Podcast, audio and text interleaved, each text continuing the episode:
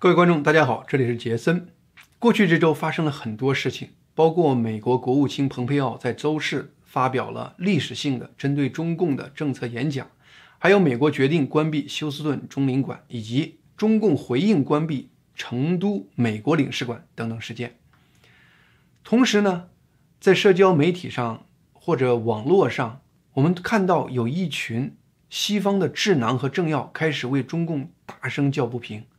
或强烈抨击川普政府的新的对华政策，这其实是我们过去几十年反复看到的一个现象。在全世界各地，在各个社会阶层，从学术界到金融商业界，到影视体育界的名人，到媒体工作者，到政要等等等等，有那么一个庞大的为中共的根本利益呼叫的人群。每当世界开始针对中共做些什么的时候，这些人就开始大声惊呼：“天要塌了，和中共对抗是死路一条。”你比如说，在川普政府之前，美国不管在中美贸易上吃多大的亏，也从来没敢和中共全面展开贸易战。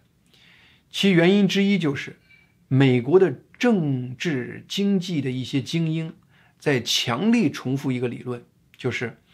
和中共打贸易战，美国一定吃大亏，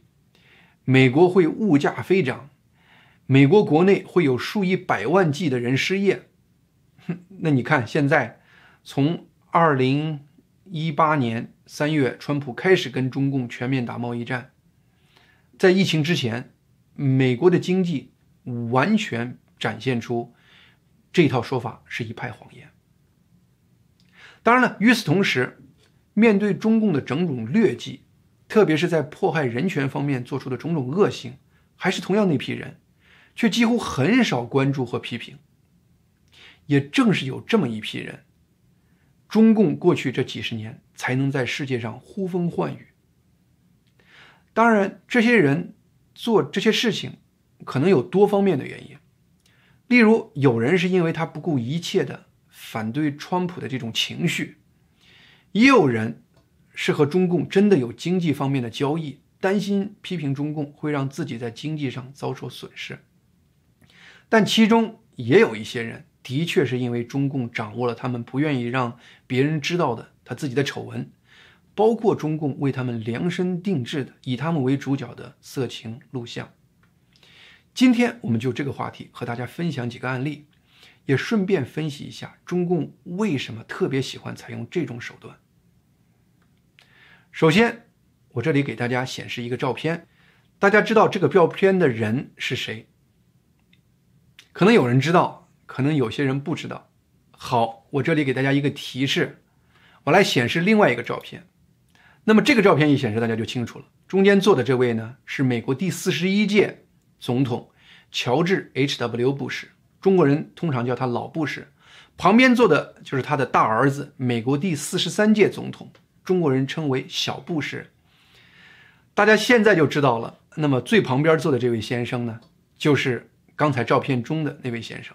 他是老布什的第三个儿子，名字叫做尼尔布什。在他们后面站的是他们各自的妻子。那么尼尔布什后面站的是他的前妻，叫做。沙朗布什，我说的是前妻，是因为呢，尼尔布什和沙朗布什在结婚二十三年后，于二零零三年正式离婚。他们离婚法庭上的一些文件内容被路透社披露出来，然后又被其他媒体，比如说 CNN 转载。嗯，这个里头爆出来了很多惊人内幕。我们知道离婚案。一般双方辩论的内容基本包括两大方面，一方面是财产分割的问题，另一方面呢是离婚责任在谁的问题。那责任大的一方当然就是财产就得少分点儿。那么正是这两方面的讨论，无意中却披露出两项和中共相关的密文。在财产相关的问题上，法庭文件揭出了尼尔布什和江泽民儿子。江绵恒的一个交易，大约在二零零二年左右，江泽民的长子江绵恒和台湾首富王永庆的长子王文洋策划搞一个就是半导体公司，叫什么呢？叫红利半导体公司。其实呢，这个呃公司是通过江泽民手上的上海联合投资公司，用国家的钱投资，初期投资就大概超过十六亿美元，而王文洋只不过是江家的一个白手套，他本身其实是没有资金的。因为他父亲王永庆把他已经踢出门了。那么，在二零零二年筹备公司董事会的时候，由王文洋出面联系尼尔布什，而尼尔布什呢，对于芯片行业几乎经验是零，绝对是零，就是没有任何经验。那么他居然被王文洋主动拉到了公司董事会，而且呢，给尼尔布什价值两百万美元的股票。那对于这样子的呃横财，呃尼尔布什欣然接受，嗯，于二零零二年八月份和红利半导体签署了相关的这样的合同。而我们知道，二零零二年当时，呃尼尔布什的大哥乔治布什已经是美国总统一年多了，你非常清楚能看到江绵恒其中的算盘是什么。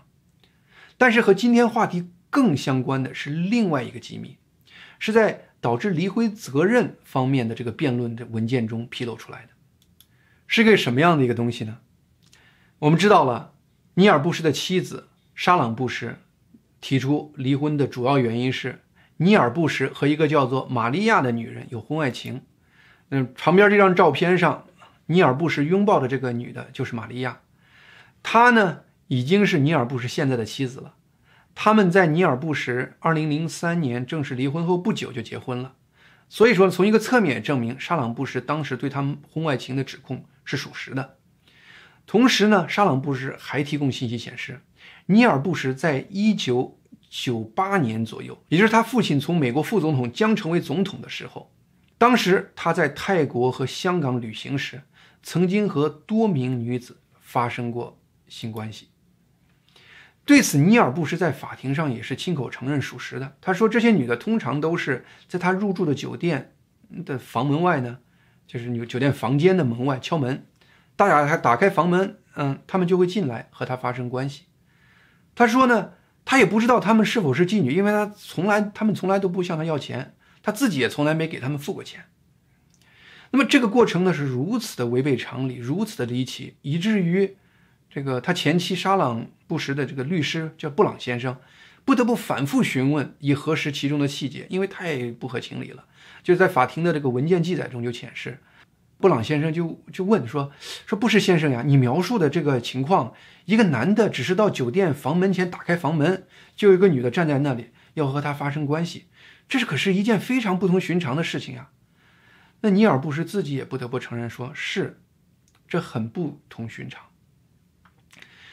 这么不可思议的事情却反复发生在尼尔身上，而且是在泰国、在香港反复发生。而他本人呢，也居然敢于在遥远的这个异国他乡反复笑纳这种服务，并不是他有非同寻常的胆识，而是他心中明白这背后的原因。也许这就是中共常说的那种密切配合的默契。好，让我们把时间再往前。快推十六年，那就是到了二零一九年，大概在二零一九年，也就是去年七月十号，就去年这个时候，尼尔布什应香港前特首董建华组织，参加一个有关中美关系的研讨会，并且在研讨会上发题发表了一个主题讲话。那么此时呢，尼尔布什的官方头衔是乔治 H.W. 布什中美关系基金会主席。那。当然，他这时候他他父亲老布什已经去世了。看到这个基金会的名字以后，我直觉感觉，这个所谓的基金会从打酱油的级别上来看，可能在全世界排前五。那么在这个研讨会上，尼尔布什呢确实发表了一些重要的观点，例如他说，中国不是一个人说了算的政府，而且呢，他表示中国政府也不是不关心关注人民感受的政府。他另外一个观点是，美国式的民主只会破坏中国现在的稳定，而且他直接抨击川普的“美国优先”的这种政策，要求川普政府停止将中共视为威胁，等等等等这些言论。你从这些言论你可以看到，这些言论和人民日报上的观点的吻合度达到百分之一百。而且就在当天，马云旗下的南华早报就登出专稿，把这个研讨会和尼尔布什的这些言论刊登出来。这个事情不是偶然事件，也不是孤立的事件。嗯，在去年年底，就是二零一九年年底的时候，我们知道美国国会通过了《香港人权民主法案》。那么在这之后的话呢，呃，中共在美国有一个中国国际电视网，也叫 CGTV。那么这个电视网专门采访了尼尔布什。你还可以在目前你可以到这个嗯 YouTube 上观看这个视频。那么让他评论美国出台这个政策，他有什么看法？那么尼尔布什再次非常准确的按照中共的思想路线，表达了对美国国会的愤慨，同时表达了他对香港抗议活动的看法，而他的看法和中共的观点的吻合度再次达到百分之一百。例如，尼尔布什表达呢说：“就我所知，没有一个我香港的朋友告诉我他的权利被剥夺了。我的问题是，香港人到底缺失了什么自由，引发他们这么抗议？”而且他还说：“我感觉好像是什么外部力量在推动香港的抗议。就我观察，好像香港这个抗议不是一个了解情况的理性的抗议。如果你简单的浏览新闻的时候看到这个尼尔布什这个观点，而不知道他十年前有那样的经历，我刚才给你介绍那个经历，你也许真的会认为他的观点可能确实代表西方某些人的看法。”当然，另一方面，我们也也不得不问一问，是什么因素在推动尼尔布什在十多年后，在香港这个用自由理念这个衡量毫无争议的话题上，发表这么些让人觉得丢人现眼的言论？难道仅仅是为了钱吗？那么，会不会是尼尔布什这个目前已经做了爷爷的人，不敢让自己的后人在视频中看到自己当年那些羞于见人的场面呢？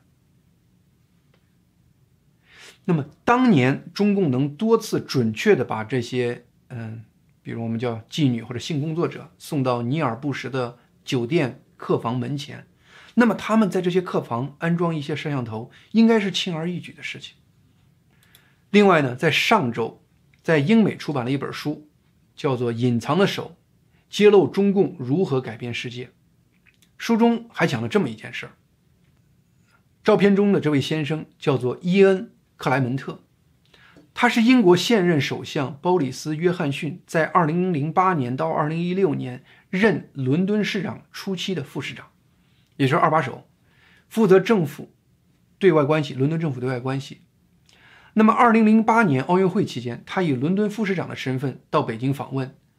同时也是为2012年伦敦奥运会寻找商业关系。那么，在整个。奥运会开幕式晚上的宴会上，一位漂亮的中国女士主动和他谈话、攀谈。那么两人呢相谈甚欢，喝了几杯之后的话呢，他就请这个女士回跟他一块回酒店。女孩居然欣然答应了。当然，后面的具体细节呢，克莱门特先生没有具体讲。他就是说呢，等他再次迷迷糊糊醒过来的时候，他发现那个女孩呢已经穿好衣服。正在出门，同时他发现他的房间呢已经被到处翻过了。据他的描述呢，他说我的钱包是打开的。他明明已经翻过我的钱包了，但是他知道呢，呃，这个女的一定不是个简单的小偷，因为里头没丢啥东西。同时他也注意到他的黑莓手机里头的内容已经被下载下来了。当时是二零零八年，还没有这种智能手机，都是黑莓手机。他感觉那天晚上呢是肯定是被他下了药的情况下他睡着了。他猜测那个女的呢是中共的特工，想查询她在北京见了什么人，有什么计划等等。这个事情不是他2008年立刻回英国披露出来的，而是2009年11月份，在克莱门特因为违规使用公款被英国警方调查的时候才主动承认的。他当时主动承认动机是什么呢？有各种猜测，其中之一是他很可能意识到了。反正他的政治生涯可能已经要结束了，所以他不想再在中共以色情录像威胁的阴影下继续生活了。那么讲出来，反倒是他心里卸下一个包袱。不管怎么说吧，克莱门特先生可能没有意识到他的这个遭遇在某一点上其实是很特殊的。我们知道，引用他的那个女人会说英文，而且懂技术，这绝对不是一般的像色情工作者，就是一般的色情工作者，就妓女的能力所能达到的。也就是说呢，中共看来对他的确是花了大价钱，动用了专业人士来针对。但是呢，中共在这方面的真正常规做法却不是这样子的。中共中共通常不会花这么大价钱来使用这个方法。我们下面这个照片中显示的这个先生呢，叫郝凤军先生，他是原天津国安局的一个公安的一个干警，同时也是六幺零办公室的官员，呃，级别是一级警司。因为他不愿意再参与破坏法轮功和一些其他的国内的良心人士，那么他于二零零五年二月在澳大利亚寻求政治庇护，现在他在澳大澳大利亚生活。因为他所在的部门当时在国内也负责监控，嗯，台湾商人，也就是台商。那么他在接受台湾媒体采访时，也谈到了一些中共针对台商的办法。他谈到的方法之一就是利用美色，因为台商去大陆很多都是一个人去的，妻子儿女都留在台湾本地。那么中共的这个情报官员基本上都有双重身份，背后是情报官员，表面是一个普通的政府官员。他们呢，通常会以政府官员的身份和台商交朋友，台商呢也乐于和他们这些官员拉关系。那么慢慢的熟了，那么他就会带台商到一些色情场所。等台商搞明白了这些色情场所的门道，那么有可能他们自己有哪天就会自己去。那这时候的话呢，这些中共的情报官员就会指派当地的警察去抓捕。那抓捕之后，这些台商会立刻想到。他那位政府官员身份的朋友呀，那么这个时候，这些有双重身份的官员就会装模作样的把他的台商朋友从派出所保出来。那么从此，这些台商出于感激或者出于怕自己这些丑事儿的录像或者记录被暴露给台湾的家人，而开始通过各种方式为中共服务。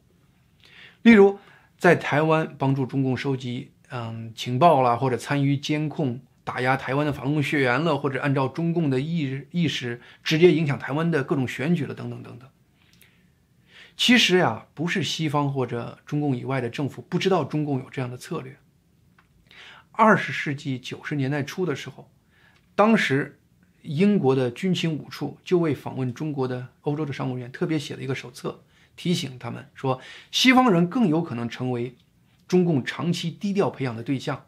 表面是交朋友，但是这些策略的目的是让目标人欠下感情债，他们最终会发现难以拒绝中共对他们提出的其他要求。